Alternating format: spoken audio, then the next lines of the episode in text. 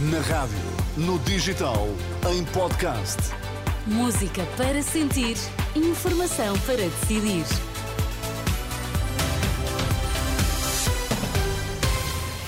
Notícias na Renascença, para já os títulos em destaque. Afinal, o Fisco voltou atrás, já não vai impor a taxa máxima do IVA nos menus de restaurantes, que incluam vinho e refrigerantes. Atenção a esse alerta da DECO a famílias com mais de 20 créditos para fazer face às despesas diárias e para pagar dívidas. O Fisco voltou atrás, já não vai impor a taxa máxima do IVA nos menus de restaurantes, que incluíssem vinho e refrigerantes. Segundo a Associação de Hotelaria, Restauração e Similares de Portugal, o imposto continua a ser diferenciado. A alimentação, os sumos e as águas são taxados a 13% e só os refrigerantes e as bebidas alcoólicas pagam a taxa máxima do imposto de 23%. Esta correção altera o anterior ofício, que impunha que nos menus com vinho e refrigerantes todos os produtos pagassem taxa máxima. Para Daniel Serra, da Associação de Restauração Provar, esta é uma boa notícia porque corrige uma medida que não faz sentido. É voltar à normalidade, não faria sentido, não tendo aqui qualquer benefício, entendíamos que era realmente aqui uma falha na legislação e que sendo corrigida, eh, portanto, obviamente que é, é sempre uma boa notícia Daniel Serra, ouvido pela jornalista Anabela Góis. Há famílias com mais de 20 créditos para fazer face às despesas diárias e para pagar dívidas. De acordo com a DECO, são famílias que trabalham, mas os rendimentos não acompanharam o aumento do custo de vida, daí o recurso ao crédito, afirma Natália Nunes. Famílias acabam por recorrer a créditos, eh, aquilo que se chama o crédito fácil, os cartões de crédito, eh, para irem pagando, fazendo face àquilo que são as despesas do dia a dia. E, e, e este comportamento muitas vezes leva a que as famílias tenham diversos créditos, vários créditos. Eu, por exemplo, estou a olhar para uma situação em que uma família tem 23 créditos. Natália Nunes, coordenadora do Gabinete de Proteção Financeira da Defesa do Consumidor, que em declarações à jornalista Fátima Casanova apela às famílias em dificuldades para que renegociem, renegociem os créditos junto dos bancos. Depois da contestação dos agricultores, o Governo anunciou hoje um corte de 25% no consumo de água na região do Algarve. O valor é inferior aos 70% que o Executivo tinha em cima da mesa no âmbito do plano de contingência.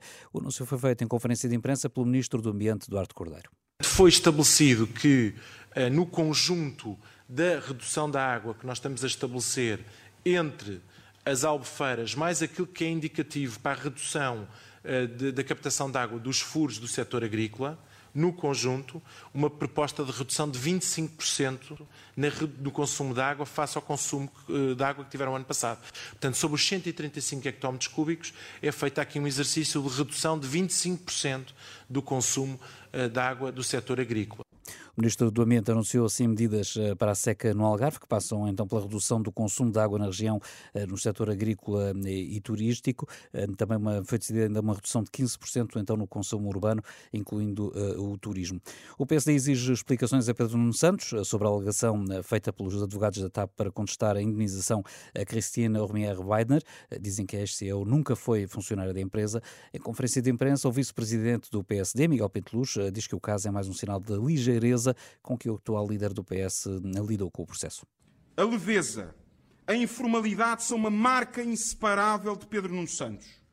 O Partido Socialista pode tentar pintá-lo como um grande fazedor, um grande decisor, mas invariavelmente as suas ações, as ações de Pedro Nuno Santos acabam em recuos, acabam em faturas pesadas para todos os contribuintes portugueses e, como neste caso, acabam em processos judiciais.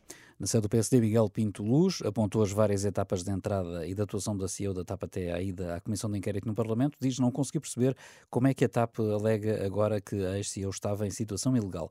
A Renascença contactou, entretanto, os Ministérios das Finanças e das Infraestruturas eh, para tentar esclarecer os argumentos dos advogados da TAP.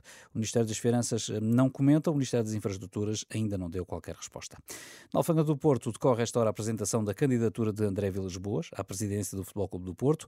Também Nuno Lobo já confirmou a candidatura candidatura. Ainda se aguarda a confirmação sobre se Jorge Nuno Pinto da Costa se recandidata. As eleições no Futebol Clube do Porto decorrem no mês de abril.